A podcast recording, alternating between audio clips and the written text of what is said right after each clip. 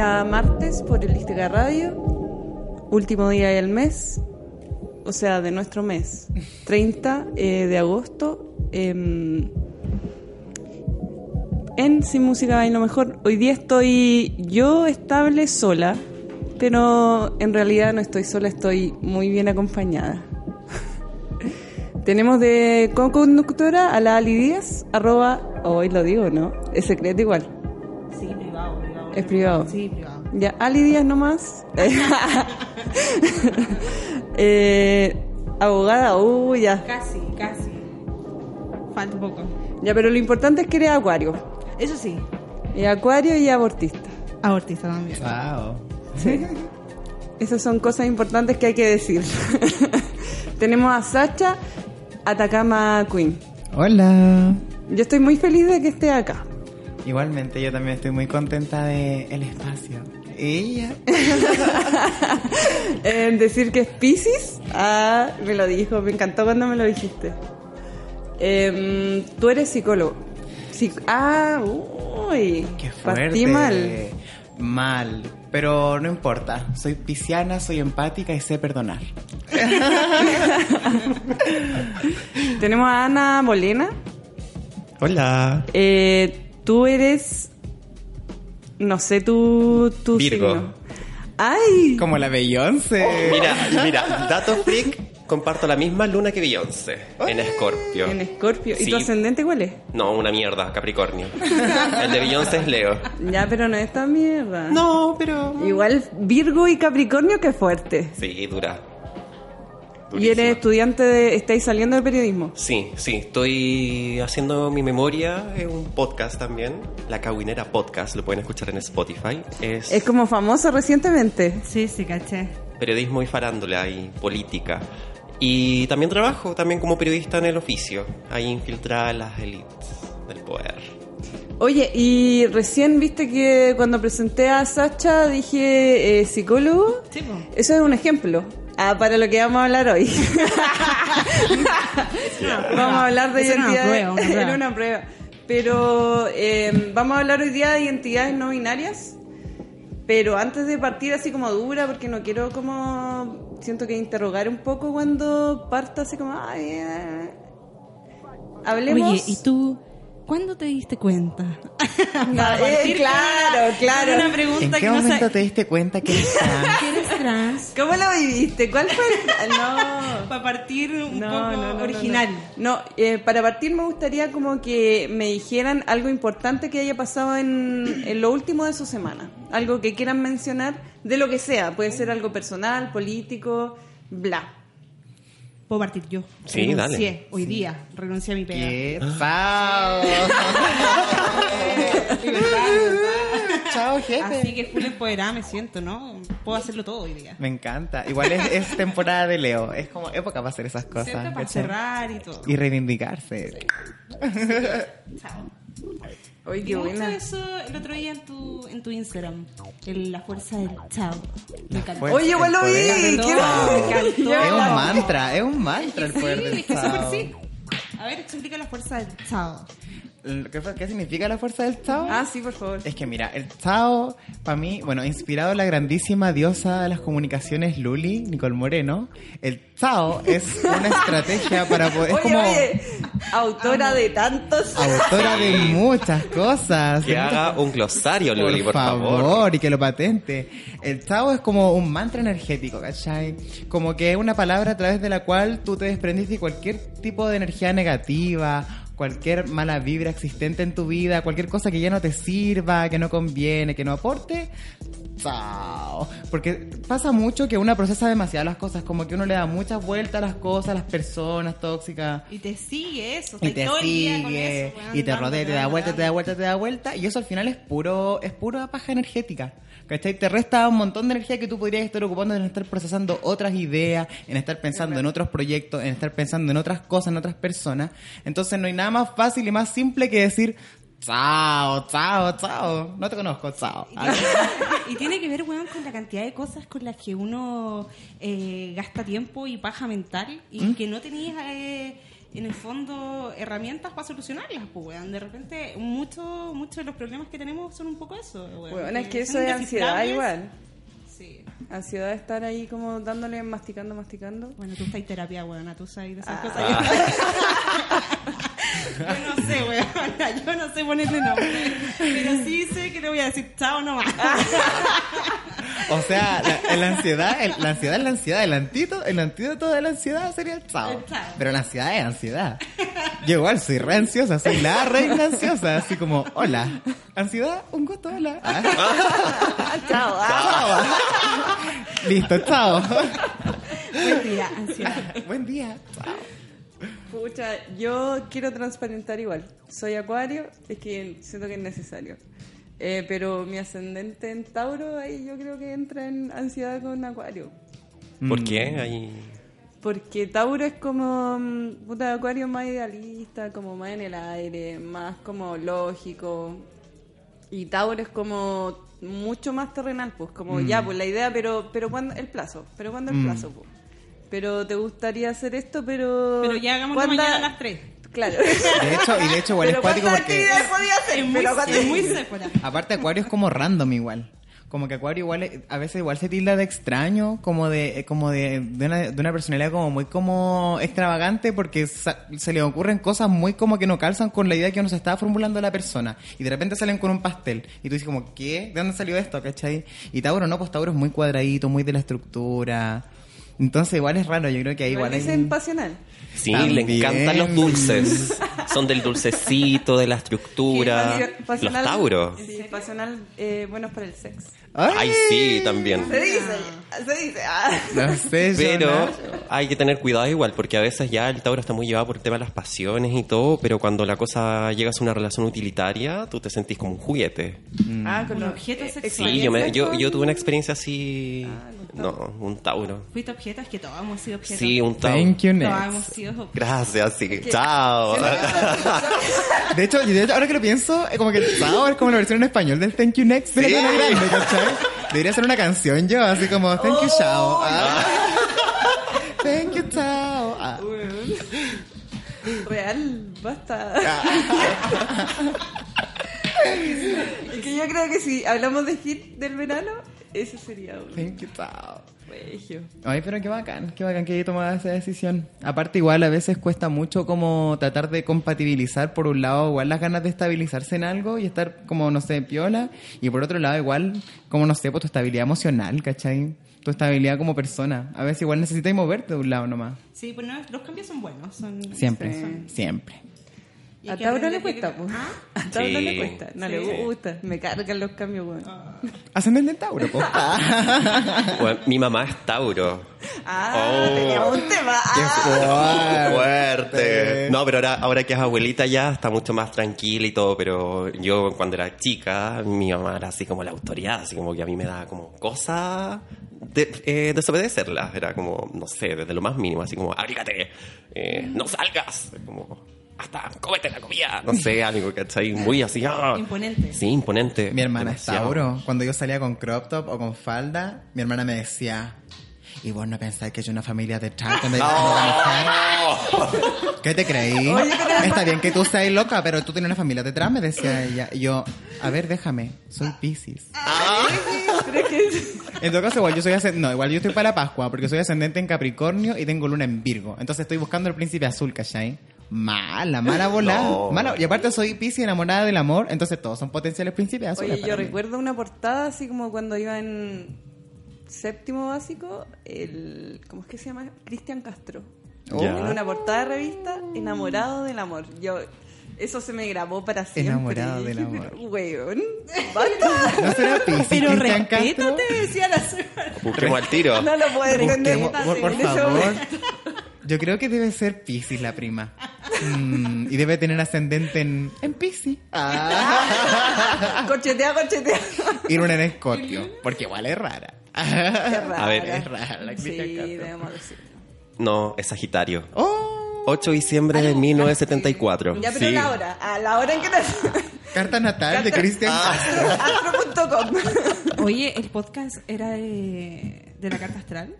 Oh. Bueno, es- oh, no, no, a ver, a ver, Ali. No, pero es que yo quiero decir una cosa. Transparente a tu ascendente. No. Aquí te vamos funando. Eso. No, y me Eh, me enteré hace una semana. Sí. Y ella fue aquí. La culpable. Weona, y desde ahí tengo, pero una, una paja mental, pero diaria de concha su madre. ¿Qué Por eso me fue? sentí así, weona. Cáncer. Oh. Uy, qué llorona.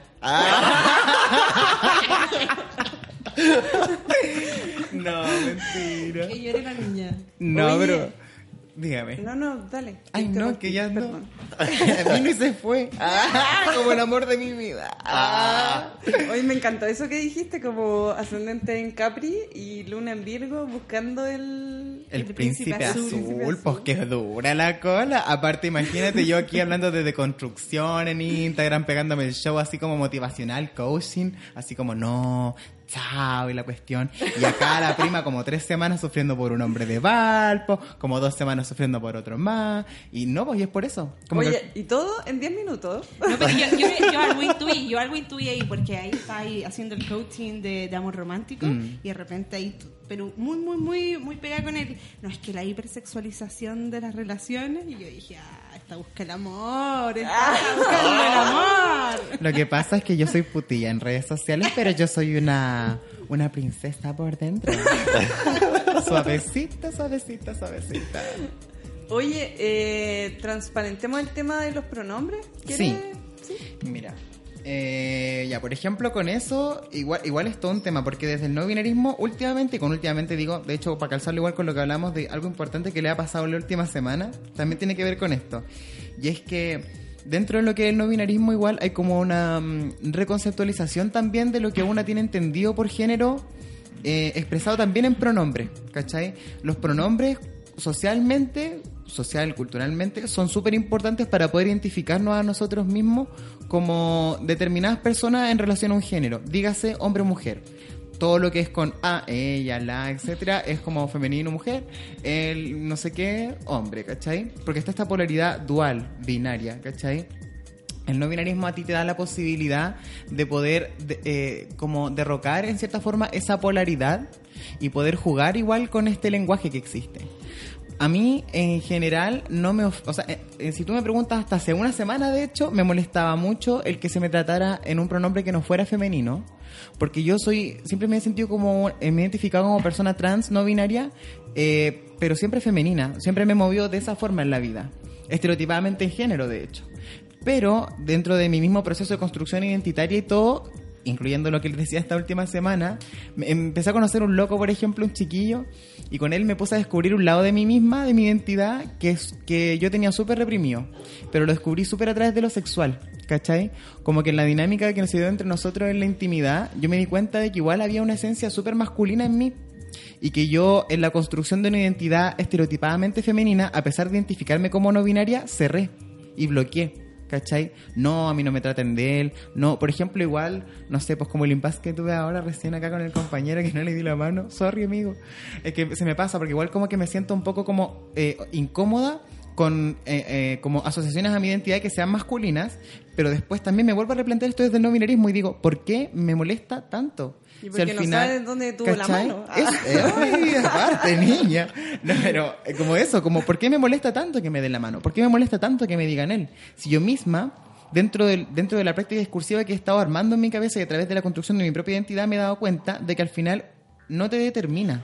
¿Cachai? Como que al final, en el juego que una vaya a realizar con las, con, con las conceptualizaciones de género, hay una reivindicación de esto que es la identidad no binaria. Porque el, el hecho de que a ti no te ofenda de que te digan de cierta forma con un pronombre, significa que tú sabes quién eres. Tú tienes certeza de tu identidad. Entonces, el cómo la sociedad te pueda encajar a ti a través de una conciencia binaria, porque no todos tienen por qué tener una. una mm, o sea, no, no es que no todos tengan que tener, o sea, sería bacán que todos lo tuvieran. Pero en general no existe una educación y una cultura no binaria en la sociedad. Entonces, siempre la gente te va a tratar de encasillar a ti en uno de los dos conceptos, pues hombre o mujer. Entonces, eh, como que una forma de reivindicar el no binarismo también es una como no binaria, tratar igual como de, de manejar esas ansiedades sociales, pues como eh, que no te moleste tanto un pronombre si tú sabes quién eres, que no te moleste tanto una forma de socializar contigo misma si tú sabes quién eres. Y aparte tú misma en algún contexto quizá te vaya a encontrar con una parte del otro polo que tú siempre has reprimido, como por ejemplo lo que yo les contaba, pues con este chiquillo me salió igual como el oh, ¿cachai? Así como, chao. Entonces eso, eso pasa, bueno, tiene, como que yo creo que eso redondea todo. ¿no? Oye, ¿y eso no, o sea, no te acomodaría en ese sentido un pronombre neutro? Eh, me pasa a mí que el pronombre neutro eh, me acomoda, sí, pero, y esto es súper, pero esto es una opinión súper situada, súper personal mía. Siento que en general lo siento un poco forzado. ¿Cachai? O sea, sí soy par- soy súper partidaria de que tiene que haber una construcción de, o sea, como un- una, constru- una construcción paulatina de estos pronombres de la sociedad, que nos hablen a nosotras y que nos traten de forma neutra porque efectivamente nos sentimos así, pero en el intertanto igual me gusta también mantener una naturalidad en las relaciones sociales. Yo siento que si una persona, por ejemplo, me dice él, ay, ella, la, el, ah, ay, ¿cachai? Como O que entorpece el proceso Pero- de comunicación. Eso. ¿cachai? Sí, puede ser. O sea, lo agradezco, sí, ¿cachai? Pero igual es como. mm, meh, ¿cachai? Como. mm, ya. Igual, sí, yo estoy, estoy totalmente de acuerdo con todo lo que dijiste, pero creo que, por ejemplo, en el caso de, ya quizás si tú estás segura como de tu identidad o con qué es lo que eres o con tus procesos y todo, pero de repente igual está bien como mencionarlo, porque Mm. el decirlo hace que se vaya haciendo realidad y que otra gente que quizás no está como en, en un entorno tan como eh, de disidencias y eso, eh, que, que no, no lo viva, pues. entonces como que dile, o sea, es como decirle, oye, estoy aquí, oye, esto es real, oye, tienes que tener esta consideración y el que la gente lo haga quizás eh, puede ser como un poco incómodo o no tan como fluir en la comunicación, pero igual te está, eh, no sé, transmitiendo que en el fondo se está como preocupando por eso, Sí. quizás de una forma torpe, pero... Es que eso, de hecho, eh, yo creo que ese es la- el concepto, como la fluidez de la comunicación. Yo creo que dentro de la misma fluidez que una va como construyendo en la, en la- ahora como ahora que estamos compartiendo y vamos con- conversando y todo, se da también un proceso de comprensión de la identidad del otro. Que eso es algo muy espontáneo, es algo muy humano. Se- Claro. se da, sí o sí. O sea, después de que tú interactúas, por ejemplo, por decir, conmigo o con la bolena, ponte tú, tú igual que hay con ese bichito y que hay pensando, "Mm, esta persona en realidad igual me, me descoloca en mis concepciones de género, por la, sim- por la simple forma de cómo una existe y una se plantea performáticamente en la cotidianidad de la vida, ¿cachai? Como tú hablas, cómo te movís, cómo te cómo te vestí, las cosas, los- las temáticas que tú pones en una conversación, hasta el mismo horóscopo, la forma en la que uno relaciona los temas y todo de forma súper fluida en una interacción así súper cotidiana, te da a ti la posibilidad de plantear tu identidad. Y yo creo que lo importante en realidad es que vayamos como potenciando el descubrimiento y la construcción de la identidad de todas nosotras como personas, de todas, ¿cachai? Por ejemplo, yo tuve el privilegio y la posibilidad de estudiar psicología. Entonces, dentro de ese proceso, eso me ayudó mucho a mí a construir de forma un poco más rápida, yo creo, también mi identidad y a obtener un poco más de certeza. Pero sería muy bueno que ese, que ese proceso no fuera tanto un privilegio, sino que fuera algo mucho más democrático y que hubieran más espacios para que las personas se sintieran libres de poder edificar su identidad. Bien. Bueno, eso igual tiene que ver también de la forma en cómo se plantea el modelo de, de educativo en torno a lo sexual, ¿cachai? Y de ahí en adelante, o sea, también tengamos en consideración de que existen en cierta manera instituciones que reproducen esta realidad binaria y no solamente el propio Estado, sino que esto también se ve en los medios de comunicación, se ve en la familia, se ve en distintos aspectos, entonces está tan compenetrada esta cultura binaria que no sé, a mí, por ejemplo, yo también tengo el privilegio de ya haber estudiado una carrera que a mí me permitieran decirme Ana. Ana de partida partió de un apodo, pero el apodo en cierta manera igual se apropió como una identidad. ¿Y de pronombre qué pronombre te acomoda? Me dicen, es que depende, depende de la situación, pero me siento más cómodo con, con el tema femenino igual por lo que justamente mencionaba acá mi amiga la, la Takama Queen, ¿cachai? Me encanta. Eh, me siento más cómodo, pero a mí me pasa, por ejemplo, que cuando, no sé, estoy en un restaurante o estoy en otro espacio y me dicen caballero o me dicen señor, y es como, no, no me digáis así, ¿cómo quiere que le diga? No sé, pero señorito, por último, ¿cachai? Algo. Arenito. Dime Ana. No, una vez, una, como dos veces le he dicho así a, la- a la- a la- a unas meseras así como que, no sé qué me pasa a mí, que siempre las locas como que me, me hacen ojito, ¿cachai? O me dicen, ay, Juan, qué weá, tú", y yo como, ¿qué? No pasa nada, ¿cachai? Y a mí así como la loca me dijo, oye, ¿cómo te llamas? Y tú le dije, Ana. Y la loca, ah, ya, ok, chao, así. La fuerza del Sao. Eh, Actuando en la amiga.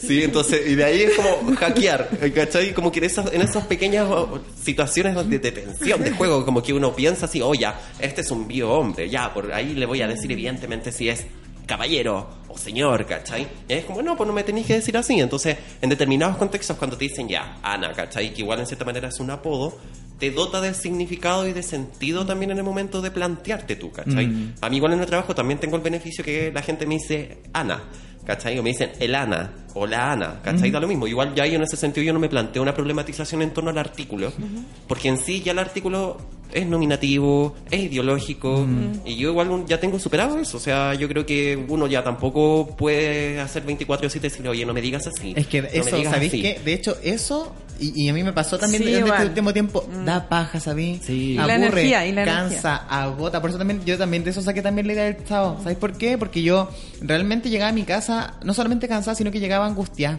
Y angustiándome como con, en- en- al relacionarme con personas que yo me relacionaba muy al peor en la cotidianidad. Por ejemplo, no sé, una vez yo fui al súper, así, y a una señora como que estaba acomodando unas frutas, se le cayeron todas las manzanas. Entonces yo pasé la bonita, ah, y para, poten- Obvio, y para potenciar el buen karma, ah, yo fui y desinteresadamente, ah, yo fui y como que, nada, pues empecé a coger la manzana, le ayudé a la señora y aparte andaba estupenda con un crop y toda la weá. Entonces yo dije, ay, me veo fabulosa haciendo este show. Voy a aprovechar de agacharme. Ah, pero sí. Entonces yo fui ya, pues hice eso y empecé a ayudar. Y ya terminamos, ordenamos todo, dejamos preciosa la repisa con las manzanas. Y la señora va y me dice, gracias caballero. Y me dice eso. Y yo voy y le digo, señorita. Y la loca así como, perdón, ¿cachai? Pero yo, yo quedé como, y fue- pero imagínate esa interacción tan así. Y me dejó todo el día atrapada. Todo el día estuve atrapada y angustiada y me encima andaba toda... Yo salí de la casa sintiéndome bonita, ¿cachai? Estupenda. Pasó eso y me sentía fea, po. Y me sentía atrapada, ¿cachai? Me sentí como súper angustiada. Y después es como que tú pensáis, al final, ¿sabes qué? Chao. Ah, chao. ¿Sabéis qué? Hasta hace un tiempo me dio la sensación de cuando como que estuvo muy popularizado el, el neutro. Igual era como, ya, si es neutro en el fondo como que remitimos a la idea de que eh, lo femenino y lo masculino es como una imposición eh, normativa, ¿cachai? Sistémica. Entonces como que igual siento o, o sentía en ese momento que como que nos daba li- libertad como para relacionarnos. Pero ahora como que si en el fondo como que depende de cómo se sienta la persona, ya yendo un poco para atrás. Em, o sea, igual siento que no... O sea, quizás lo neutro sea un poco incómodo comunicacionalmente porque es nuevo igual. Quizás para la lengua española. Mm. Porque Claro. la lengua española en sí, en su creación, es bastante binaria, Binaria. y colonialista. Fue creada Sí. bajo esa, Mm. eh, esa premisa también, para educar a todas, a todas nosotras, a nuestros antepasados, ¿cachai? En este espacio. Y de ahí en adelante. O sea, por ejemplo, ¿se acuerdan el año pasado cuando la, la RAE decía que no permitía el todes? Pero Sí, permitía claro. otros términos más tujas, ¿cachai? Así como, no sé. La toalla y cosas. Claro. Gánate aquí, gánate aquí, Eso, gánate gánate. aquí. Eso. Gánate aquí. Sí. Por ejemplo, entonces ahí tú ves ahí el, el poder de, de la heteronorma que se replica en estas instituciones. Entonces, eh, lo mismo, volviendo. quién estaba ¿cachai? ligando, po? Claro, o sea, el- por ejemplo, a mí me gusta decir todes, pero igual entiendo que para la gente así, ay, no me identifica el todes. Entonces ya es como ya todas, todes y todos. Los hombres al final, siempre. ¡Eh! Sí, yo hago lo mismo. y ahí quedan todos contentos, quedan todos felices frente a esa denominación también. O sea, igual se puede hablar, o quizás también hablar, quizás en género neutro, pero no necesariamente en poniendo el artículo. Por ejemplo, en vez las estudiantas o les estudiantes, uno puede decir el estudiantado también, que también es un Claro. ejemplo. ¿Cachai? Entonces también igual se, uno puede jugar ahí con el vocabulario. Yo creo que es más complejo cuando te relacionáis directamente con una persona. Sí. De hecho, a mí me pasó con eh, una amiga que estaba transitando y, mm, y era súper complejo el proceso de comunicación, así como decís tú, que te, te ves envuelto en te entrampáis todo el rato entre que "Ay, pero tú ella pero no sé qué y después no no, no disculpa que no, no te debía haber dicho así estáis todo el rato en eso. Eh, y me acuerdo que esta esta persona me dice de repente o sea me contó su experiencia y me decía que eh, en el fondo para ella era súper importante para ella viste Eh, no pues para ella persona. Eh, era súper importante em, porque definirse porque en el fondo ayudaba a que las otras personas supieran cómo pensarla, ¿cachai? Mm. Y eso fue súper brígido. Porque en el fondo el lenguaje un poco hace eso, que te, te ayuda a pensar un otro, a, a generar una, una, una imagen, ¿cachai? Eh, y no solo estética, sino que de cómo se construye su, ese sujeto, ¿cachai? Eh, entonces, pero como decís tú también, eh, esto de que es un eh, que de repente te sentís más ella, pero más eh, otros más él, eh, tiene que ver también con el hecho de que la personalidad vaya en constante construcción y que no seamos Sí. de una forma determinada como eh, nunca, ¿cachai? Sino que estamos siempre construyendo. Entonces, por eso también es un poco, me imagino que debe ser como súper perturbador. Sí, de hecho, yo creo que de ahí igual viene un poco el tema de la no binariedad, por donde tú mi identificación. Porque yo en algún momento igual me identifiqué como mujer trans. ¿Cachai? Mujer trans. No persona no binaria. Trans, mujer. Y empecé, eh, igual como también en un proceso de formación feminista, a darme cuenta igual de que también hay toda una, una identificación estereotipada según género de lo que también es ser mujer. ¿Cachai? Hay un constructo respecto a lo que es ser mujer porque al final también se construye este, este como este como constructo mujer a a partir de lo que es la diferenciación del otro que es un hombre, ¿cachai? Y un hombre con poder, etcétera, etcétera, etcétera, un invento súper patriarcal. Entonces también empecé a replantearme esta, esta conceptualización de mujer y también en base también a lo que era lo estético, porque me di cuenta de que yo me estaba todo el rato atrapando y angustiando porque no me veía lo suficientemente mujer, ¿cachai? Y empecé a atacarme a mí misma respecto a esas cosas. Claro. Entonces, ¿qué pasó? Que, por ejemplo, igual habían cosas en mí que se, atribuí- se atribuyen estereotipamente a la masculinidad, como por ejemplo, no sé, mi barba, y a mí me gustan. O por ejemplo, yo entreno en el gimnasio mucho. Entonces empecé, yo me, me acuerdo que hubo un tiempo en el que, ¿te acordáis? No, no entrenaba nada de tren, supe- tren superior, solamente entrenaba piernas y poto, Sí. porque eso se supone que me hacía ver más femenina. Si entrenaba otras cosas, eso no me iba a hacer ver, eh, ver mujer, ¿cachai? Y empecé a coartarme en un montón de posibilidades de vivir, ¿cachai? Empecé a coartar mi vida a- para poder seguir una pauta de comportamiento que me pudiera eh, eh, validar como mujer frente a una sociedad. Y eso también te hace buscar como que eso es las cosas que construyen al otro al otro género. Por ejemplo, Claro. ¿qué es lo que convierte a un sujeto en mujer? Es que ahí ¿Y tú qué es lo que convierte sí, en de hecho, hombre? el gimnasio, ahora que lo pienso, fue el, el pie de inicio para el no binarismo en mi, en mi vida. Porque yo llegó un punto en el que yo llegué a un gimnasio, no lo voy a hablar porque no me pagan para hacerles publicidad. Chao. La cosa es que yo llegué al gimnasio ese, ese X, y, y yo entrenando puro poto pierna, poto pierna, poto pierna, poto pierna. Y no entrenaba nada para arriba, pues entonces estaba un fideo para arriba, fidodito, pero para abajo yo estaba brígida, era la caballota, la potra. Y pasó que de repente yo me puse a entrenar con unas chiquillas que eran así igual brígidas, pues llevaban mucho tiempo entrenando y tenían el manso forro, ¿cachai? Pero eran así esculpidas enteras. Y yo, regias, así. Y yo un día llegué y hablé con una porque yo, así, estupenda, ¿cachai? Unas piernas maravillosas. Y le dije, ¡ay, puedo entrenar contigo un día! ¿Cómo estás? Y la cuestión. Me dijo, oye, que sí, chao, y la cuestión. Y, y empecé a conversar un poco de mi rollo de entrenamiento. Y, oye, ¿tú entrenaste tren superior? No, le dije yo, porque eso me va a dejar tosca, le dije yo. Y me paró el toque y me dijo, ¿sabéis qué? No, me dijo si tú, porque en ese tiempo yo me, me estaba, yo identidad me identificaba como mujer trans. Entonces me decía, tú eres mujer, ¿cierto? Yo, sí. Me dijo, las mujeres somos fuertes, podemos levantar peso, podemos tener caluga, podemos tener pectorales, podemos tener hombros grandes, podemos tener bíceps, porque nosotras queremos desarrollar, más allá de lo estético, queremos desarrollar la fuerza de nuestro cuerpo y el potencial de nuestro cuerpo. Y a nosotras el patriarcado nos restringió a hacer determinados ejercicios por lo estético, y, si tú te das cuenta, bien es porque al final no quieren que nosotras seamos fuertes. A nosotras nos restringen estéticamente ciertas cosas. ¿Por qué no quieren una mujer con calugas? ¿Por qué no quieren una mujer con bíceps o una mujer con hombros grandes? Porque es una mujer con fuerza. Y te da miedo eso. ¿Cachai? Entonces, si tú, me, ya, así, igual violento lo que me dijo la amiga, pero me dijo, si tú querés ser mujer, las mujeres me dijo, las mujeres me dijo, somos fuertes y hacemos espalda y hacemos hombro. Así que te vaya a poner a entrenar eso. Y yo así como, ¡ah! y, y- y me dejó para adentro. Y yo así como, primero me sentí atacada, pero después lo empecé a, a- como a procesar como menos como desde el ataque. Y empecé, y tiene puta tenía razón la loca, ¿cachai? ¿Por qué no estoy entrenando esta parte de mi cuerpo? Si al final me estaba puro lesionando y era solamente por mantener un estereotipo de lo que era ser mujer. Y ahí, chao. Responde igual a un imaginario de lo que es ser mujer. Sí. Es que es puro ¿Cachai? simbolismo. Entonces ahí fue cuando no binarismo y ¿sabéis por qué? Por- Porque fue como, ¿sabéis que en realidad yo sí sé que no me identifico como un hombre y nunca me he identificado como uno desde el nacimiento? Porque a mí se me instauró esa categoría sobre mí misma por el hecho de tener pene y cierta corporalidad en este mundo. Es que eso, es ¿Cachai? eso, todo remite al Y yo pene y, y yo- la vagina, eso, weón. Es que- que como oye, súper sí, burdo. que antigua, niña, Es muy burdo, supéralo. Supéralo. Es Los como gen- todo lo complejo que estamos hablando se remite a pene y vagina. Eso, Y ¿cachai? si la gente como que todo lo que te cuesta como identificar a una persona es porque estáis pensando si tiene pene o vagina, weón. Y al final, para que andamos con weas, y nadie le va a abrir el pantalón a una persona cuando la conoce. Así como, hola, pa. Ah, no, no, ¿cachai? Ah, no sé. Ah, a ver. No sé a qué sauna, no sé a qué sauna vas tú, pero a mí, donde yo me muevo, a mí no me pasan esas cosas. Yo no conozco gente así.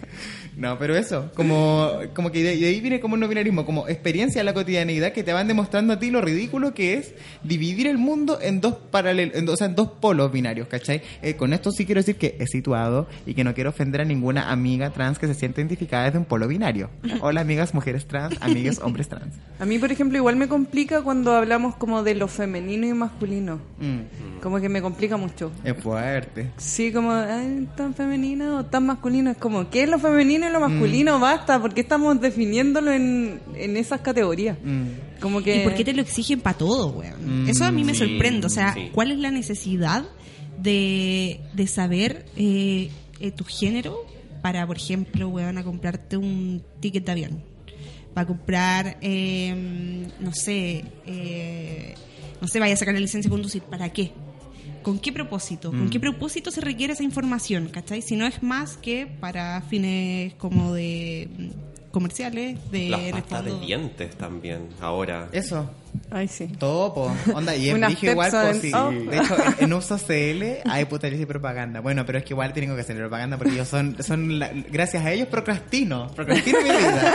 Y de estas notas como de cosas raras. Entonces salía que hay una, hay una brecha de precios súper super heavy, entre Heavy. las cosas de hombre y las cosas de mujer, ¿cachai? Ah, onda, sí, les cargan, onda, si tú después sacáis la cuenta de supermercado de una persona Es que compra puras cosas el impuesto for woman, rosa. eso, el impuesto Fíjate rosa. las presto barba. Eso. Po, que son más caras. Bueno, la más barata de mujer Por vale ejemplo, esa lucas. era más cara, po. Estamos- a ver, era la bolera. El body, el body, el body. El body. A ver. Ah. Em, puta, weón. Perdón, lo siento. Impuesto rosa. Oye, sí, el impuesto rosa. Eh, presto barba de mujer, la más barata, 3 lucas. Presto Mm. barba de hombre, yo me voy al pasillo del hombre, obviamente. Weón, 1700 pesos. La misma wea. Sí. La sí. misma característica, la misma cantidad de hojas, weón. Y con la misma depilación perfecta al ras. Exactamente. Me encanta. Pero la industria te vende igual de que el, la presto barba de hombre es más, es más dura, te puede casi cortar la cara si eres mujer, ¿cachai? Eh, Podía saltar con la wea. O te convertir en Alexis Sánchez, no sé, una wea así rara. Oye, pero es heavy también que eh, eh, lo comenté como con mi abuela. Esto, de que iba a estar el programa y íbamos a hablar eh, de identidad no binaria. Hola, abuelita. Ah. Sí. Y mi abuela como, ¿y qué es eso? Eh. Escucha el programa, Claro, le- más, más o menos le expliqué y su cabeza como explotó. Y fue como, oh.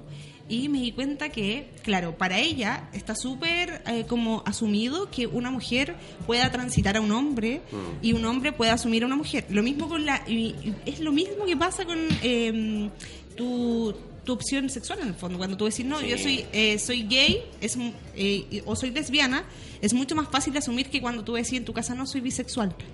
Claro. Eh, y esto es como lo mismo, como cuando ponís un- una, una línea en el centro y como que intentáis Sí, romper invisibilizado totalmente.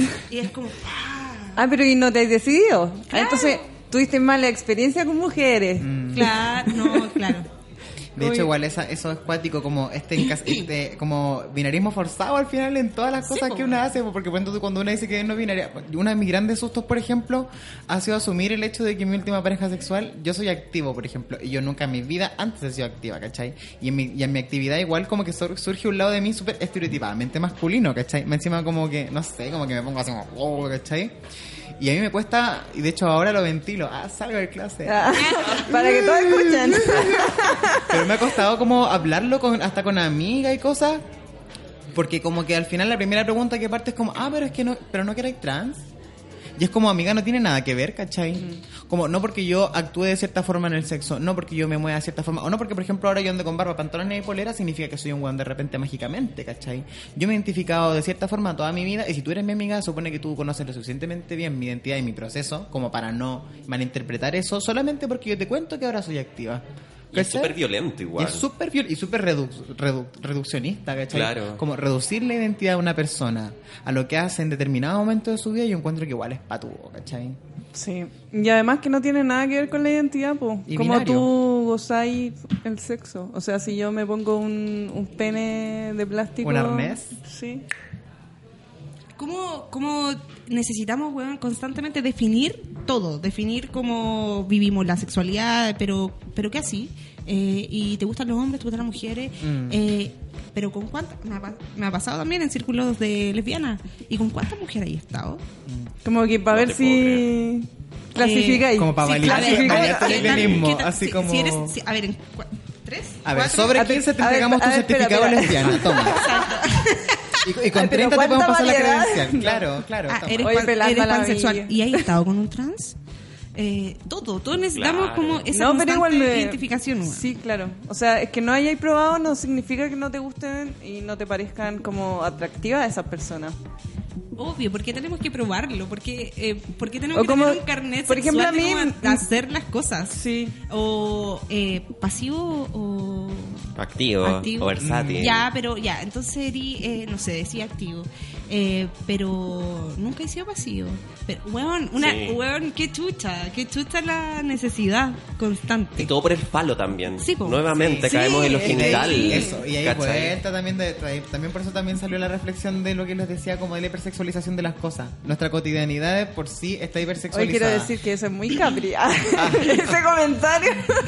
Día de tu ascendente Ascendente en Capricornio. No, pero o sea, yo igual ahí tengo mi reparo. es que ¿sabes qué me pasa? Que yo, cuando tú, mi pará no es como, oh, así como el sexo es penca y no sé qué, y ahora todas seamos como grises sexualmente. No, sino que mi pará es que ah, el, el- lo que yo, yo creo más en lo erótico que en lo sexual. Esa es mi premisa. El erotismo para mí abre la posibilidad de placer a cualquier cosa que a nosotras nos produzca una sensación gratificante, espiritual, psicológica o físicamente. En cambio, el sexo como concepto delimita el placer solamente a determinadas partes de nuestro cuerpo. De hecho, llegamos a hablar de zonas erógenas en el sexo. ¿Cachai? Siendo que el erotismo puede abarcar cosas tales como, no sé, puedo ir al supermercado, comerte un chiquitín y sentir un placer gigante al comértelo, ¿cachai? A eso voy yo como que, a, con- a lo que voy con el tema de descentralizar... ¿Comerse un chiquitín puede ser erótico? O sea, depende Placentero. depende cómo estés hablando, ¿no? Así, De- literal, depende de- literal o de- Pero figuradamente. entonces, pero entonces el erotismo es placer. El, el erotismo para mí sí, podría, sí, podríamos definirlo como eso, como placer, ¿cachai? En cambio el sexo... Es que como tú lo vives es placentero. Eso, el sexo en cambio reduce el placer solamente a lo sexual. Ahora, lo sexual también tiene muchas posibilidades de ser, pero si tú te fijas también se reduce al mundo de lo sexual y dejáis de lado un montón de cosas. ¿Qué pasa, por ejemplo? De hecho, es tanto así que llega a haber gente igual que tiene la necesidad de definirse como asexual, ¿cachai? Como, oh, casi, y la gente de hecho los llega a malinterpretar como personas que no sienten placer, siendo que no es así. Son personas que sienten placer con cosas que están fuera del espectro de lo que es definido como sexo. Pero igual eso. hay erotismo Quizás de con, por medio, con la actividad sexual, que es distinto. Porque, por ejemplo, Sí. si uno habla de la sexualidad, igual es como una vivencia que traspasa como la actividad sexual en, en sí. po. Pero igual tiene relación con determinados actos, con determinados estímulos, con determinadas sensaciones de placer. Por ejemplo, hay gente que realmente siente placer al leer un libro. O hay gente que siente placer, por ejemplo, al estar en la playa sola y respirar hondo, ¿cachai? Filo. O hay gente que siente placer al caminar por la calle escuchando música. Y es placer igual. Y pasa que nosotros desde chiquititos nos, como que nos van haciendo como toda un- una configuración mental para que nosotros vayamos comprendiendo que el placer se reduce netamente como a todo este espectro de lo sexual, ¿cachai? Y nos quita la infinita cantidad de posibilidades que el cuerpo humano nos da de sentir el, el mundo de forma placentera, ¿cachai? Y eso es erotismo. De hecho, no sé si ustedes cacha- han cachado el tema de las publicidades subliminales, cuando unas chicas casi siempre una veía como estos videos de Disney, típico Disney, que en todas partes sale Sí. sex, sex, sex. O los palos. O los palos. Y la. Y es por eso. Porque nosotras nos meten en la cabeza una determinada codificación de lo que es el placer y nosotras funcionamos en base a eso, consumiendo determinadas cosas, angustiándonos por determinados placeres y también al mismo tiempo siguiendo la corriente respecto a lo que se supone que es placer. Entonces la persona que no siente placer como tradicional, por así decirlo, no, no sexual, ¿cachai? Se siente mal, po. Entonces empieza a cuestionar su forma de ser y empieza a tratar de seguir pautas de comportamientos sexuales para poder sentirse bien, ¿cachai?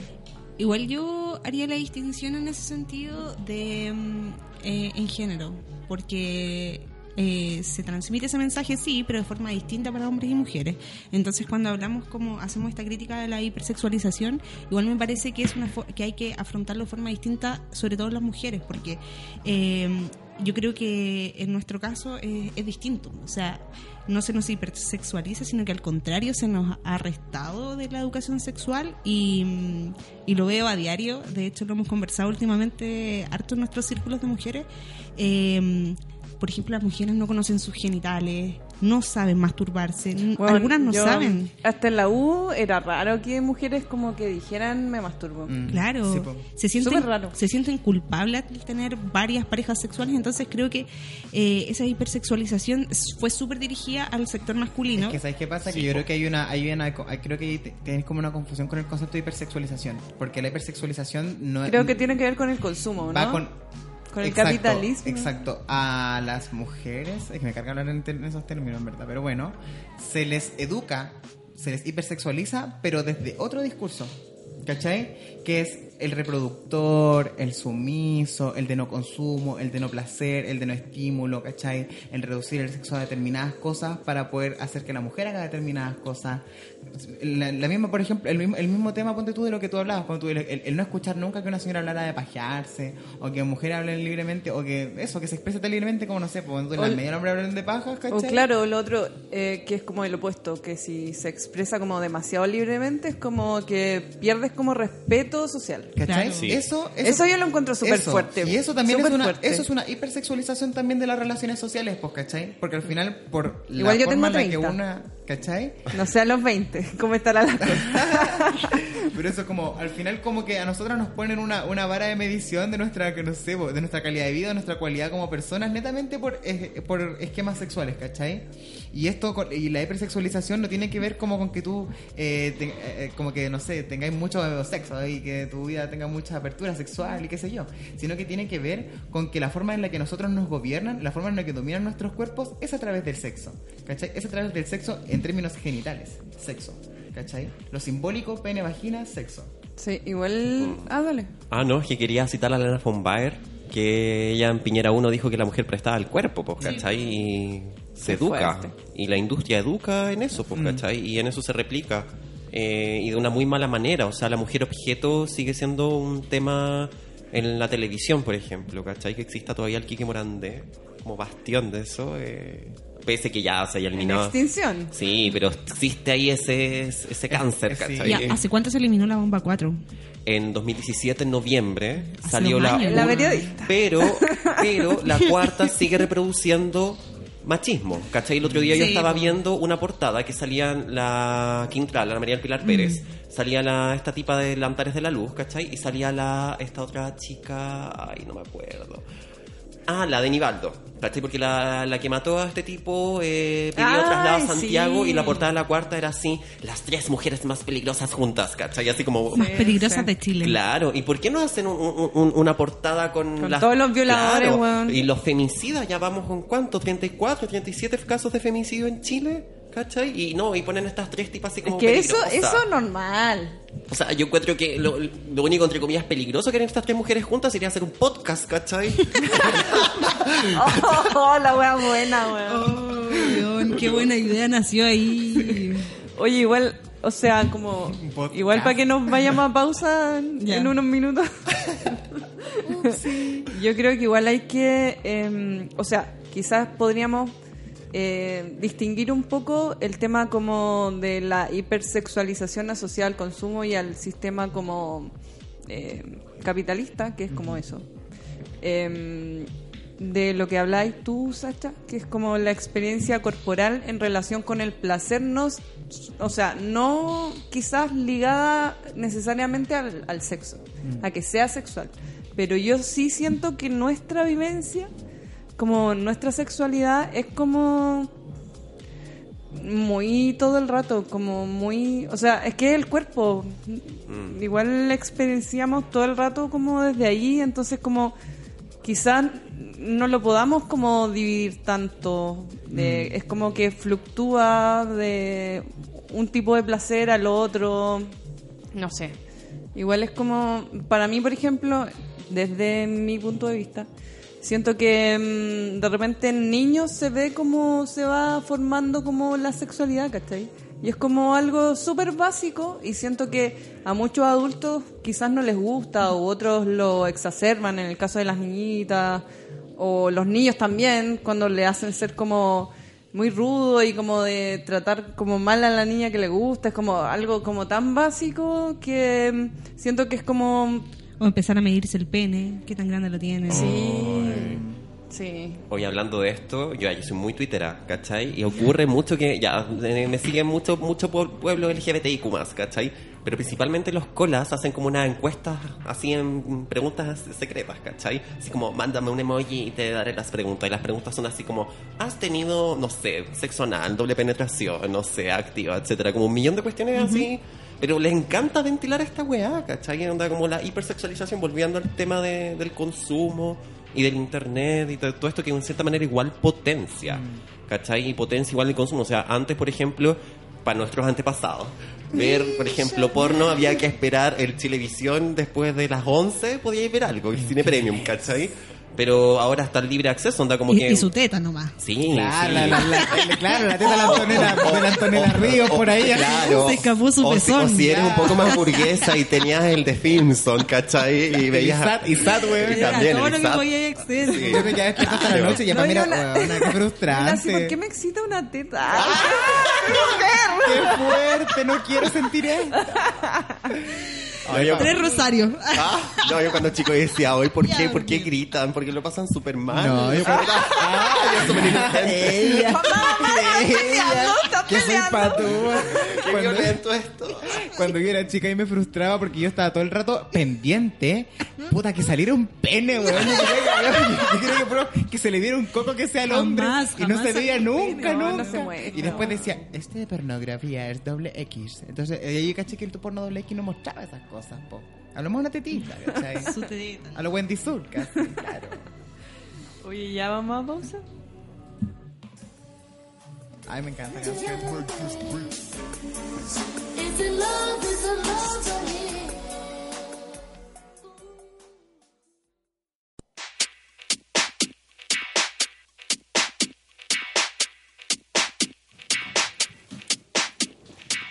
Oye, eh, holísticaradio.cl, la radio que te alinea los chakras. Ay, todo grabando, todo grabando. No sé, dijiste chakra y como que me... Te no desalineaste. sé. Claro. No saben nada que el otro día fui a un taller de Adaba, que es como una magia para arreglar como el aura, y contaban de que los chakras no están alineados como una piensa. En realidad los chakras son como una, como una nubecita que una tiene. Entonces no es como una línea que una tenga como de la cabeza hasta el sacro, no. Sino que es como eso, como un árbol en verdad, ¿cachai? Entonces no hay nada que alinear. O sea, con acupuntura, no. No, no, no, no. no, Yo- no. pero se supone que hay como sectores, ¿o no? Sí, pues eso sí, como que hay sectores que tienen determinadas como propósitos energéticos en nuestro cuerpo, pero no son estas bolitas que nos muestran que están como en una, en una línea recta perfecta, ¿cachai? No, sino que en realidad es como una nubecita. Entonces no es que estén desalineados, sería que están como Bloqueados. desarmónicos. No, como bloqueados. Así directamente bloqueados, ¿cachai? Por parásitos energéticos o por estructuras que les dicen, ¿cachai? Pero como un parásito energético. Un parásito energético, es igual yo quedé Yo así conozco como. varios. Yo quedé ¿Qué para adentro. ¿Quieres nombres? No Yo una talla, pero mejor. No me han pegado un parásito energético que yo sepa. Ah. Uy, qué fuerte. Ya, digámosle parásito energético mejor.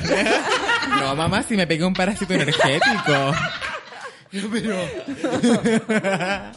Me encanta. ¿Qué son esas pastillas? Ah, Para el parásito Parásito energético. energético. No, mamá, son flores de Bach, pero en pastilla. Pero, no, pero mira, cuando yo vi, cuando me lo graficaron, eran como unas medusas. Eran como unas Ay, qué medusas que una tiene en el cuerpo. Ay, qué feo. ¡Qué feo! Ay, pero si son fluorescentes las weas bonitas. Claro, y esta más bonita todavía, ¿no? Pero eso es como unos pulpos y en la y pon tú, no sé, una persona que y la estructura, pon tu diferencia de los parásitos son como unos bloques, unos bloques que nublan la visión de tu, de, de- de tu, no sé, como de tu energía, ¿cachai? De tu aura. Como que la bloquean. Son directamente un bloque. Ah, ya. Entonces es muy... Y no pueden como bloquear la mini, es como solo bloqueo. Bloqueo, ¿Cómo- cómo es como estáis desbloqueada, estáis bloqueada o desbloqueada. Una de dos. no, puede ser La puntita del tentáculo. no puede ser que está como La sé por- parcial, no me la pueden explicar. parcial Oye, variando. que- oye, que está hipersexualizada. Sí, yo tengo que decir que ustedes sí, sí. Debo decirlo y no omitirlo. Oye, ¿tu luna cuál era? Eh, Virgo. Pero, ah, No sé, No. no, sé. No Hoy sé. tenemos el lunes en Virgo las dos. ¡Qué fuerte!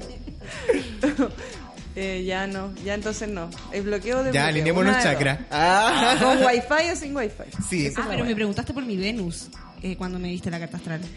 ¿Y cuál era? Eh, no sé, pero algo de fuego. no sé, no sé, pero wea Ahí que te, ahí te la dejo, ahí te la dejo nomás. No sé, pero soy intensa. Oye, las Venus dicen harto de, de cómo amamos también, nosotros como deseamos. Uh, entonces yo tengo que tener la Venus. Así como un signo fome, así como, no sé. No, mejor sabes que no voy a decir Ay, un signo no. porque si no voy a ir sensibilidades astrales. Así que me voy a quedar calladita nomás. Hoy sí. En este programa partimos pelando a Capricornio. Pero después nos amigamos. Ah, Es que Capricornio, eh, Capricornio es un signo puya. Pucha, cae. Puya, eh, es buena onda. Onda es como ese amigo que tiene, ponte tú de todo en el bolso. ¿Cachai? Como que tú, por ejemplo, tú viajáis, tiene cámara, tiene pañuelos, tiene confort. tiene- Huevona oh, la Belén. bueno, Capricornio, ¿cachai? O la- Sacan fotos, es co- es como- sacan sí, fotos. sí. Es que Oye, son ya las- estamos burlando, basta. Que- puta, que No la al escribió, bullying. po, weón, no la escribió. Basta. Oye, tú y... Ah, ¿y tu Venus en qué? Está el Leo. Ah. Potente igual. Sí, me gusta ser el centro de atención. A Mío es ver. Acuario. Igual.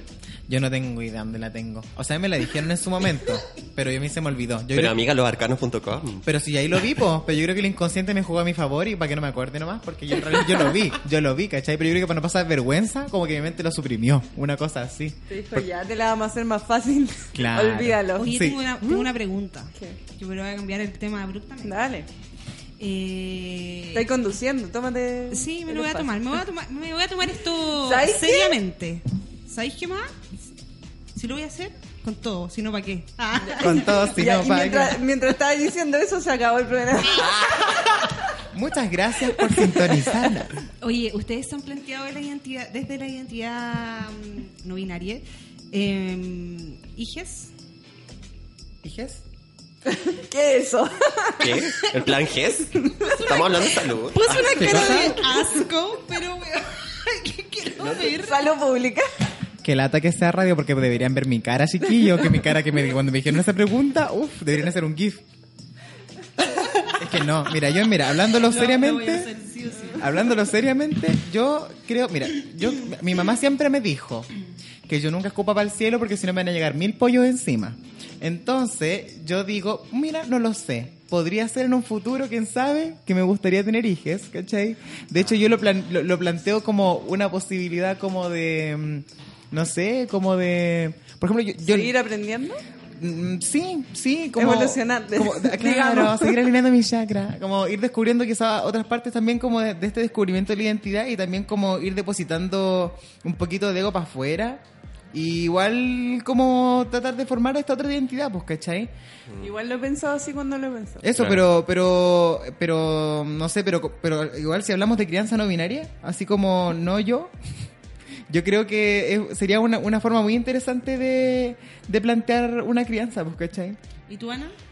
Eh, yo sí, pero no, yo no traería más gente al mundo, porque Eh. el mundo se está extinguiendo. Adoptaría, pero no adoptaría ahora, sino tendría que pasar décadas y yo estar muy resuelta y con un millón de, de cosas también. Estabilidad en parte, porque si vaya a mantener a otra persona necesitáis ese soporte, ¿cachai? Yo, sí, yo soy de la postura de, de adoptar y de salvar a la infancia que está sufriendo en el Sename, sobre todo. Lo, lo pregunto porque buscando información también eh, me di cuenta que también se estaba problematizando esto y el tema de la denominación una vez más. Eh, ¿cómo, ¿Cómo sería llamar eh, un, ¿cómo Nietzsche llamaría? Porque no es ni madre ni padre. Es Entonces- sadre. Sadre. Sí. Yo Wow. creo que, no sé, yo creo que, que, que sea patúo nomás y que me diga Sasha.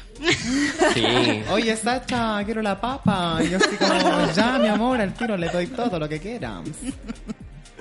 Sí, sí, es como algo así. No sé, yo tampoco he llegado como a esa reflexión así, no, dime madre o dime padre. Sadre, sí. No, Ana nomás. Ah. En las cuentas que sigo de Argentina ya está Resuelto. muy normal. Sí, pues.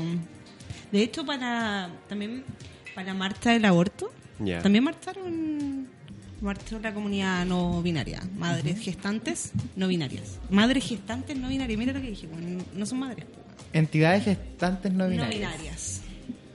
Entidades. Uh. Entidades. Es que esto del holístico como que me pone como medio, así como medio, como bla, bla, bla. Te toma. Dios. Es que Pixie, má- mágica. Bruja. El último signo del zodiaco, la evolución. Obvio, obvio, la última La reencarnación, sí. comprenderás tú, entonces. Obvio. Sabia. Obvio. Uf, uf. Oye. Em, yo creo que adoptaría a los 50. es que igual yo me mitad crié con mi abuela. Creo que un buen momento porque uno cuando como más adulta como tienes como más herramientas y puedes guiar mejor y tienes tus tiempos más resueltos. Igual siento que es una experiencia como rica para ese hije, hija o hijo que está. No sé, me parece Yo- más interesante. Es una experiencia que por lo personal eh, no la recomiendo. no la recomiendo, pero para el caso de que ya suceda, Lamentablemente. que lamentablemente esté, O que quizás lo decidiste oh, y después No. te arrepentiste. Uy, qué fuerte. Puede ser, pu- puede ser. Eh, para el caso de que sea, yo creo que sí, lo más viejos, viejes posibles, viejas posibles, porque uno tiene más herramientas, no sé. Bueno, esa weá de que cuando son, cuando eres joven vaya a tener más energía para mí es puro cuento. No. Pero ¿sabes? Yo Es que pensaba eso energía- en la- Es que, ah, perdón. Sí, pues que la gente lo ve así, como que dice, no, es que tengo ¿Por mucha energía y se ve como corriendo detrás de una Yo guagua. pensaba así como, Como que todo no, fuera pero correr. tenerlo a los 23 y voy a tener como un cabro chico Claro. que pueda jugar. Y ahora y a los 23 así, no. No, niña, soy la puca. No, porque es que es como, mira, yo digo los 50 igual porque a los 50 igual es una edad donde tú tenés como tu ego más o menos resuelto, ¿cachai? O sea, si has hecho tu pega a lo largo de tu vida y has sido más o menos consciente en tus procesos, igual yo creo, creo que es un proceso donde igual ya tenés como el, el, el mate más o menos claro, ¿cachai? Entonces yo creo que ahí realmente podía, podía entregarle cosas realmente como fructíferas al niño, no solamente espiritual y tirarse el rollo, sino que también materiales y súper todo, pues, real. ¿cachai? Es súper real. Tenía, tenía una identidad mucho más firme, mucho más edificada, ha vivido más cosas, entonces ya como que tenías la posibilidad de depositarte un poco en un otro, ¿cachai? Pero antes de eso, antes de eso es como, claro, uno tiene más energía y más vida, pero es para ti, pues niña, ¿cachai? Sí. Me encantó eso de tener el ego resuelto. Sí, porque no sé si se han dado cuenta cuando veis como mamá o papás que son muy jóvenes y como que en plan de educar al cabro chico, como que están peleando al mismo nivel, como si puede... Sí. Pero es que tú siempre haces esto y yo así, ¿eh? ¿qué? Es como, a ver, per- permiso. Ah. Y lo, lo otro también que pasa también cuando tú, hay un ego no resuelto, igual pasa muchas veces que los papás les, les pedres, Compiten no o quieren- Como que depositan sus frustraciones en los hijos. Sí. ¿Cachai? Quieren realizarse a Para través de bien o para mal. Pero al final igual eso es transmitir un trauma transgeneracional, ¿cachai? Sí. Onda, no sé, pues yo le voy a dar a mi hijo lo que nunca tuvo, qué sé yo, y al final en eso igual termina como exagerando esta otra perspectiva que no tuviste tú y le hace igual daño a tu hijo, Sí, ¿cachai? pues si tu hijo no quiere, oh, Oh, no, y después eso genera apego Proyectando, proyectando ahí toda la No, frustración. no, no, no, no. Afortunadamente eso nunca me pasó. Nadie esperaba nada de mí. sí, esperaban que me casara. ¿Sí? Eso esperaban. Ah, sí, pues. Que me sí. casara y que fuera a la iglesia. Oh. Pero no pasó. No pasó. No, es que ¿qué voy a, qué voy a hacer ahí? Es que mi viejo tiene una iglesia. Se compró una iglesia. no, tiene una iglesia. Y me acuerdo de chica que le decían, papá, pero yo no me quiero casar, no me quiero casar con ninguna de las personas que hay en la iglesia. Lo encuentro a todos tontos, le dije. Me fui corriendo. Y tu papá dijo, qué bacán, mi hija "No va a se quiere casar sexo". con Dios. no, qué fuerte, qué fuerte. Yo cuando chica quería ser acólitoms. Podrán. Ahora ustedes se preguntarán, ¿qué es acólito? Acólito es el perkin del cura, ¿cachai? El que le lleva la copa, el que le lleva la hostia. Yo tengo un prejuicio con esa tarea. Tengo un prejuicio, pero enorme. Cuando alguien me dice que fue acólito, siento como que. ¡ah! Pobrecito, como. Se me imagina que, weón. Lo peor. Sí. No, pero Claro. que depende en ¿Qué qué le pasó? ¿Qué le pasó? ¿Cachai? Que. Porque hay Yo- gente que estaba como, o sea, que estaba como cercano a... A, ¿A Caraima? O a Renato Poblete. En esos acólitos pienso yo, weona. Es que yo fui a la, a la. Yo iba a la misa y a la iglesia del cura Tato. Weona. No me pasó, no me pasó, por suerte. Ya, pero por ahí Pero yo vi- yo cosa, vi el a trauma. Ahí, está- ahí está el trauma, po. Sí. Sí, Él, decía que hacía la misa eh, de los niños. Mm. Brígido. Oye, qué fuerte. No, y más una hora que estás. El prestigio de la iglesia católica está, pero en el subsuelo. Oye, uno podría decir. En el por menos ejemplo, 10 y no perreando. Sí. Uno podría, uno podría decir que la iglesia como que pensó cuando cuando creó esta figura de los curas que pensó en algo no, no una identidad no binaria. No, yo creo que todo lo contrario. Pensaron en instaurar un patriarcado, pero a través de lo espiritual. Yo pienso Así, que todo totalmente. era por un tema de tierra, que si no tenéis, o sea, era como armar la familia por el tema de las tierras, reproducir como este sistema de propiedad y en el caso de Es los que- curas, si yo no te sí, casáis, sí, entiendo ese rollo, pero no me entendieron la pregunta. O el Espíritu Santo, por ejemplo. ¿Qué era el Espíritu Santo? Es que es discurso eso, al fin y al cabo. Es una ideología. Imagina que la constitución de la Iglesia Católica es la herencia del Imperio Romano. ¿Cachai? Entonces, en estos siglos atrás, pues, ¿cachai? Onda, el Vaticano tenía mucha fuerza. ¿Cachai? Era una autoridad y bueno, sigue siendo en el día de hoy una autoridad moral. ¿Cachai? Como en esas cosas se queda, pero anteriormente estos jóvenes mataban gente, pues, ¿cachai? Las cruzadas, invadieron acá. Entonces, siempre era la utilización del Espíritu Santo, de, de Dios y toda esa cosa, pero al fin y al cabo eso es un discurso. Se impone ahí un- una norma, Eso. ¿cachai? Una norma sexual también. O sea, ¿por qué el hecho de que existan papas y todos sean hombres? Y existe una historia de una papisa que hubo. Pero ella siempre tuvo que ide- y- y- y esconder su identidad y cuando la descubrieron fue como ya desterrada poco menos, ¿cachai? O a las mujeres sabias a las, se las acusaban de brujas, las mataban, ¿cachai?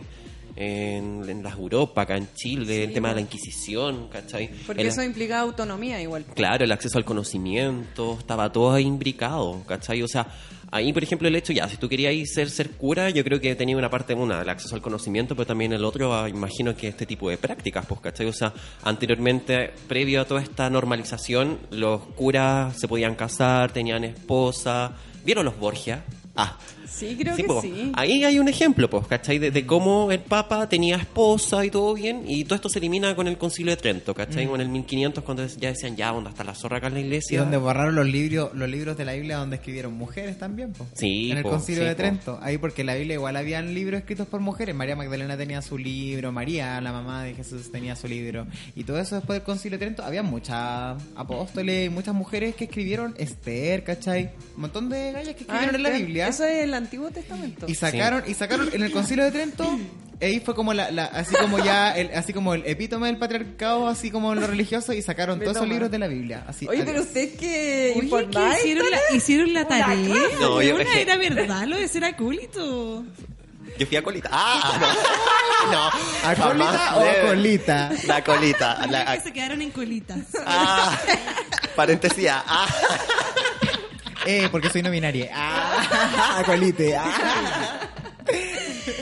No, pero... Hola, quiero ser colite. Ah. Estoy postulando. Quiero ser acolite.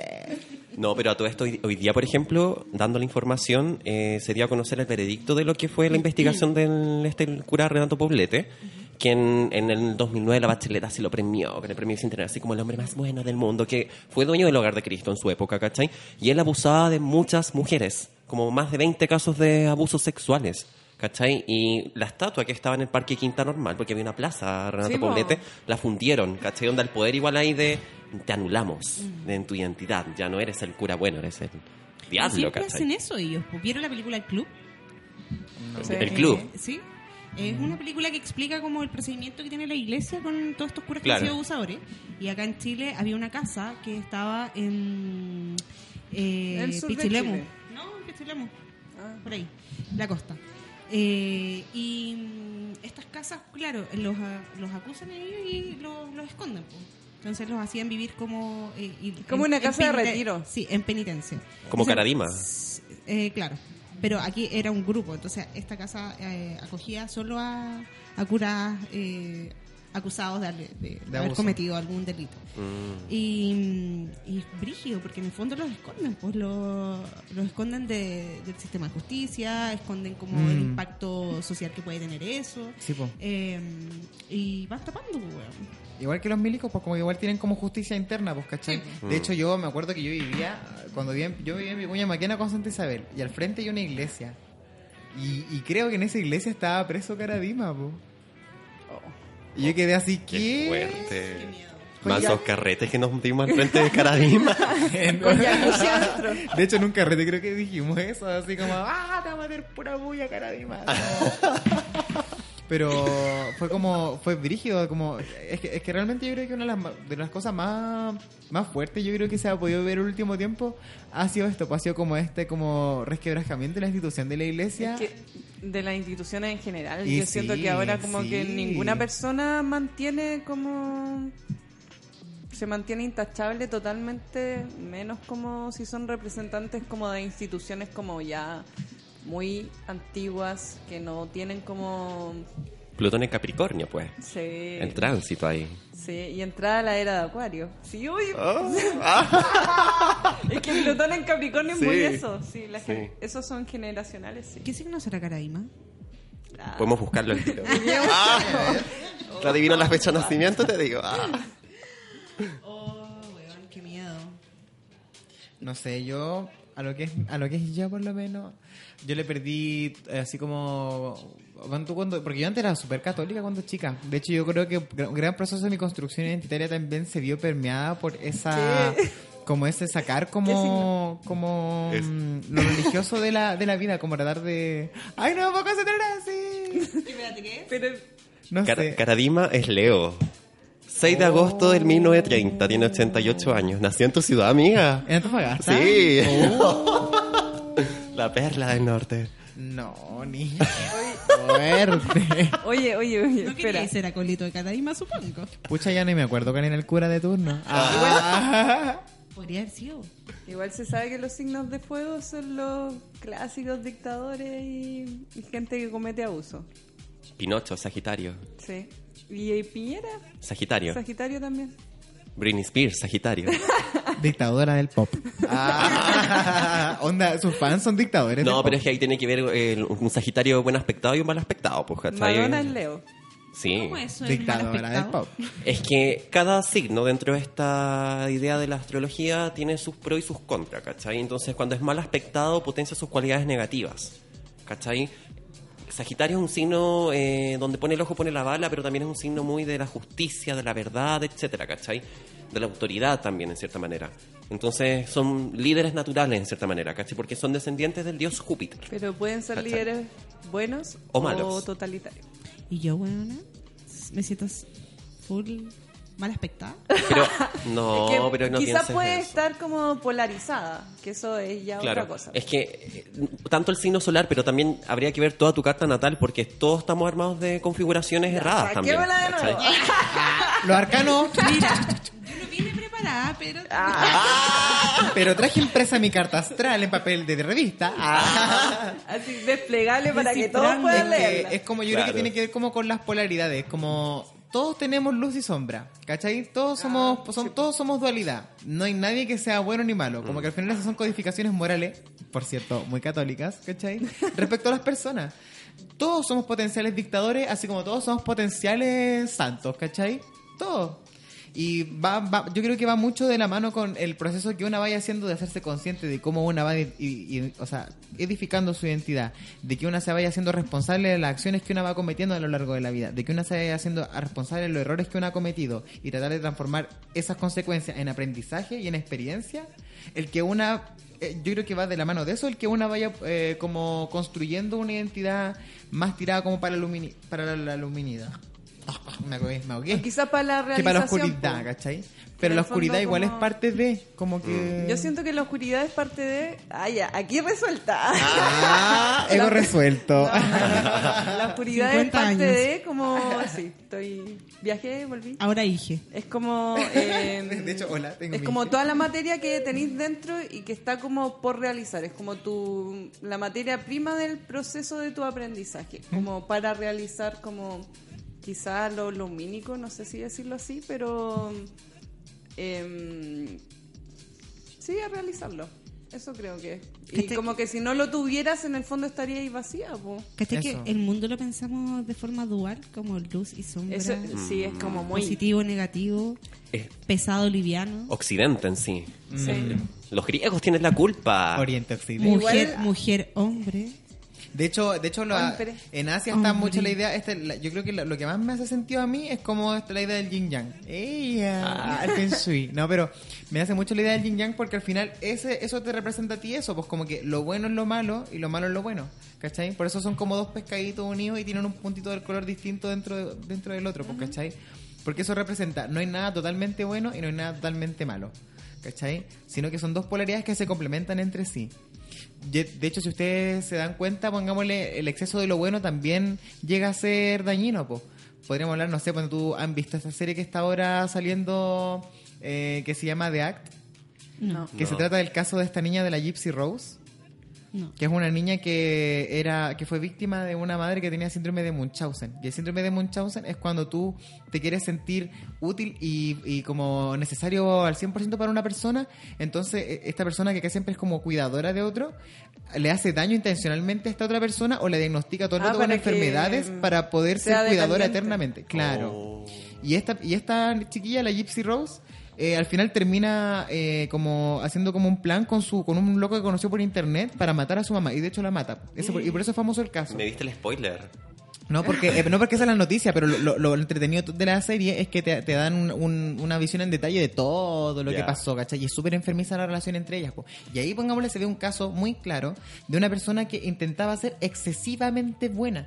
¿Cachai? Y dentro de esa excesiva bondad, porque era como una vecina como muy humilde, ejemplar, Hay y qué sé represión, yo, hay, mucha- había un montón de, de, de maldad, pues, ¿cachai? Una manipulación de su hija, una manipulación del entorno. Pasa mucho en, en, en la maternidad y la paternidad igual, pues. Mm, como que eso en general como el quizás no dejar por ejemplo que tu hija tu hija o tu hijo como que em, sean autosuficientes y tú como decirle no tú no puedes hacer eso o no esto no se hace así como mantener como no quiero que mi hijo cometa los mismos errores que cometí yo. Sí. infantilizar siento que pasa harto O también la transmisión de los traumas también, ¿cachai? O sea, y esto tiene mucha relación, creo yo, con el vientre materno también. ¿Cachai? O sea, el tema, por ejemplo, mi mamá siempre me decía, ay, sí, sí, yo soy súper miedosa.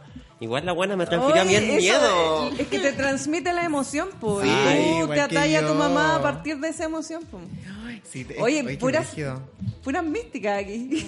Oye, sí. Esto es una que la Estamos llenas de, de- de- de pulpo acá, medusa. No sé, yo creo que ahora deberíamos empezar ya a sacarnos sangre, poner las velitas, huevona. Oye, Saquemos igual- las cartas, niña, el toque. ¿Es Igual- día martes? Día ma- los martes les viernes son días de bruja. Ah. ¿En serio? Martes 30. Ah. Oye, y igual quería plantear como otro aspecto de lo que estábamos conversando y, y en relación con lo que tú dijiste, Alineando los chakras. que era Me como... acordé de un. Pero dale, descríbelo. que sale la mina la llorando a su hermana como haciendo una, como un- una huevona con vela, la hueá fue. Ya. Y me dice, no me quisiste a la buena. Agua de calzoncito. Amarre. Agua de potito. bueno, yo me lo Oye, tengo un tip a todo esto. Amarre, esto me lo dijo una amiga mía. Oye, la Ah, el dato, el dato. Amarre, no, pero esto no lo hagan porque después el Carmen le va a jugar para mal. Pero, Pero yo. igual les voy a explicar cómo pero, se pero hace. igual voy a explicar- eso, eso, eso. Igual ahí el dato. Se lo voy a dejar a conciencia. De ustedes depende su karma, perritas. Ustedes amarran las esquinas inferiores de la sábana que van a poner en su cama. Las amarran, le hacen un nudo Siempre a la esquina. Le hacen un nudo a la esquina y la ponen abajito y con eso usted, y, y eso, y ahí meten eso abajo en las esquinas de la, de la, de la cama, abajo en la esquina del colchón. Y eso es la forma más básica de amarre. ¿En serio? Pero yo lo he hecho Tiene- siempre así. Eh, pero es que, no, pero es que ¿Pero tenéis que tirar en esa cama? Sí, po. Tiene que ser, es que no, porque, porque es como, mira, es como, porque es un, es un ritual, pues un ritual tiene que ser para el día. No, porque es distinto, es distinto que tú tengas tus, tu, como que tú por costumbre todo, cotidianamente lo hagas, pues no, pues es algo ritualístico. Ah, ya. En el caso que tú lo hagas siempre, por ejemplo, tienes que cambiar la sábana. Y tendría que hacerle una sábana, doble nudo. especial, una, una sábana especial para el polvo, ¿cachai? Y tú a esa sábana le haces los nudos con la intención de para que esa persona se amarre. Huevona, ¿y si es poliamorosa? Bueno, te amarras con todo nomás. Te une al racismo. Oye, a todo esto hablando de poliamor, estoy chata de los poliamorosos. Ay, pero oye, hay que volver a ahí focus. ahí- focus, focus como dijo No, la pero Ariana. es que yo creo que todo eso depende de si están resueltos o no y si tienen responsabilidad afectiva o no. Mm, Porque siento que igual me ha pasado mucho que hay gente como que dice, no, es que los polimorosos no, y la weá. Y es como porque han tenido malas experiencias, pero porque es gente como que en verdad no está como en la parada de ser empática y respetar a las otras personas con las que está. po. Y requiere un proceso súper largo también. Y tiempo. Sí. Y yo lo tengo. Sí, sí, sí. Y paciencia igual. Paciencia con una misma y con el otro. No sé. Les otros. Sí. Sí. Lesotres. ¿Verdad? Les otros. Oye, quería comentar algo mini en relación con tu experiencia de acolita. Uy. Eh, no, es que también pasa que em, hay otro aspecto en que las personas como, por ejemplo, eh, cuando crecen de repente necesitan como mucha estructura y no tiene que ver necesariamente con que sean creyentes, po. quizás como que se respaldan como eh, para desarrollarse dentro de esa estructura. Sí, ¿O sí. no, de hecho, yo creo que también que, por ejemplo, yo cuando chica era muy cercana a todo este mundo religioso porque al final a mí me daba mucho miedo lo que yo fluidamente representaba para mí misma. Como que yo per se traía un montón, una esencia, pues, ¿cachai? Una esencia de ser. Y como que y, y me daba tanto miedo lo que eso significaba en el mundo en el que me estaba desenvolviendo, en una familia muy muy católica, ¿cachai? Eh, en una época determinada igual, donde, pucha, nadie hablaba de colas ni nada, ¿cachai? Todo era muy malo. Que yo dije, prefiero tomarme esta estructura muy moralista, ¿cachai? Y, y como seguir esta pauta de comportamiento para ser lo, lo menos discriminada posible, porque igual yo era interseccionalmente discriminada por otras cosas. Entonces no quería que esto fuera otro motivo más para que me hicieran mierda, ¿cachai? Porque yo aparte era morena, o sea, soy morena, hola, ¿cachai? Soy- soy- tengo ascendencia tacameña. En el norte, por ejemplo, hay mucha discriminación por eso. Aunque ustedes no lo crean, como que en el norte es más gente morena, pero aún así, el ser moreno es, es, es ser feo, pues, ¿cachai? Yo no pensaría Si todo tú lo soy contrario. blanca y vas para el norte, todos te van a decir, ¡ay, que eres bonita! ¡Qué, qué bonita, qué blanquita, qué linda! ¿Cachai? Y entonces era eso, era yo he tenido obesidad mórbida también cuando yo era chica, que también te iba de la mano con, en conjunto con la ansiedad que me producía todo esto, el ser no binario y todo eso, pero yo todavía no te le ponía esa denominación, pues, pero me producía ansiedad de mi existir. Entonces yo comía, comía, comía, comía, comía. Entonces a eso si tú, lo, si tú le sumabas y como el ser abiertamente cola o el ser abiertamente trans en ese momento de mi vida, era como, no, niña. Entonces yo qué hice, me refugié en la iglesia. ¿Cachai? Porque era, como tú dices, po, era una estructura que me dio la posibilidad de darle un poquito de estabilidad a esa vida que en verdad estaban por todos lados como atacando. po. Y está súper bien pensada para eso. Mm. Sí, de hecho, todos estos niños que caen eh, en las garras de, de En la, en de- la droga. de estos abusadores, por lo general, tienen un perfil eh, de hogares. Pensé que iba a decir de la iglesia, no de la osa. No, no tienen un perfil como eh, conflictivo en su vida. Pues. Están conflictuados, son seres Sí, conflictuados. Niño- abre comillas, niños problemas, cierra comillas. Esa es la cuestión. Por ejemplo, a mí eh, mi psicóloga me dijo como que yo cuando era chica como no me sentía como identificada con todo mi contexto como religioso. Yo como que siempre me mantuve al margen, al margen, al margen y eso como que era como que no, no tenía como identidad en relación con el contexto. Entonces como que era muy despren- desprendida y para mí era como eh, yo lo interpreté como un contexto inestable, porque no me sentía como en casa, ¿cachai? Entonces como que me decía que ahora eh, buscaba como mucha estructura y estabilidad. Y yo le dije, no, es por mi ascendente en Tauro. ¿Por qué te sientes Chao. a ti y tú Mira, por mi ascendente de perdiste Tauro? cinco años en la universidad porque en realidad es porque yo soy ascendente en Tauro. Así que te calmas y te guardas tu diagnóstico porque a mí no me sirve. A lo Yolanda me están atacando.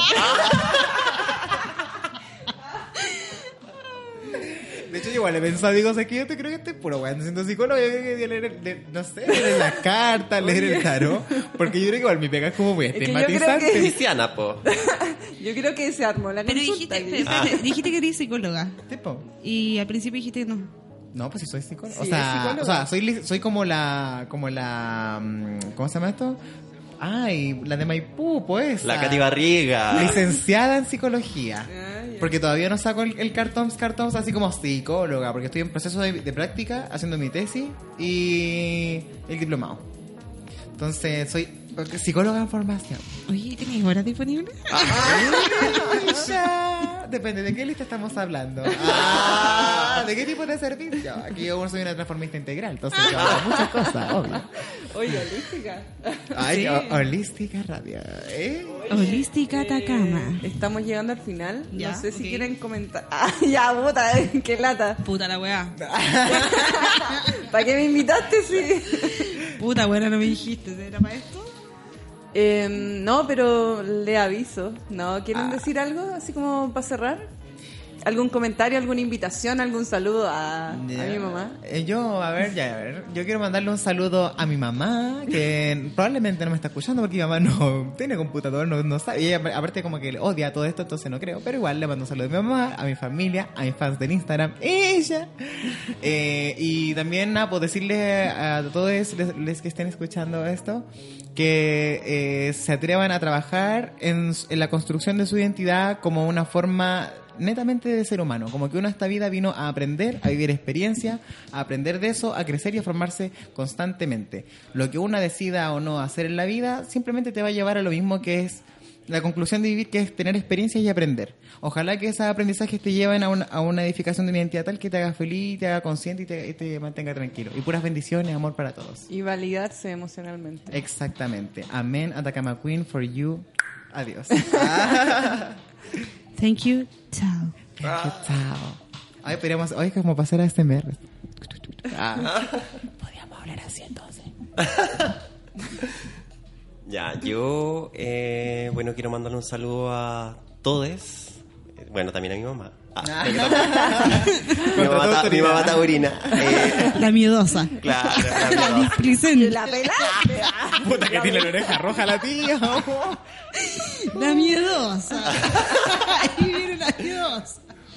Bueno, pero también quiero informar que eh, solamente el conocimiento y la información nos puede hacer libres de todas las opresiones culturales que nos están haciendo.